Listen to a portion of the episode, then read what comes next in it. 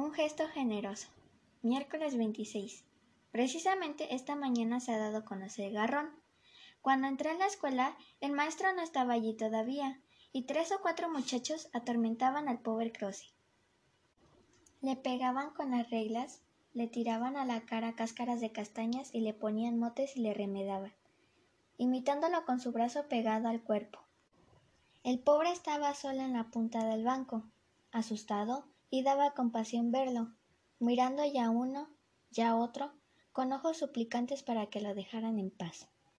Pero los otros le vejaban más, y entonces él empezó a temblar y a ponerse encarnado de rabia.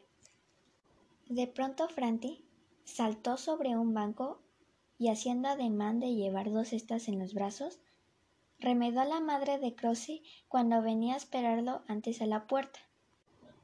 Pues a la sazón no iba por estar enferma. Muchos se echaron a reír a carcajadas.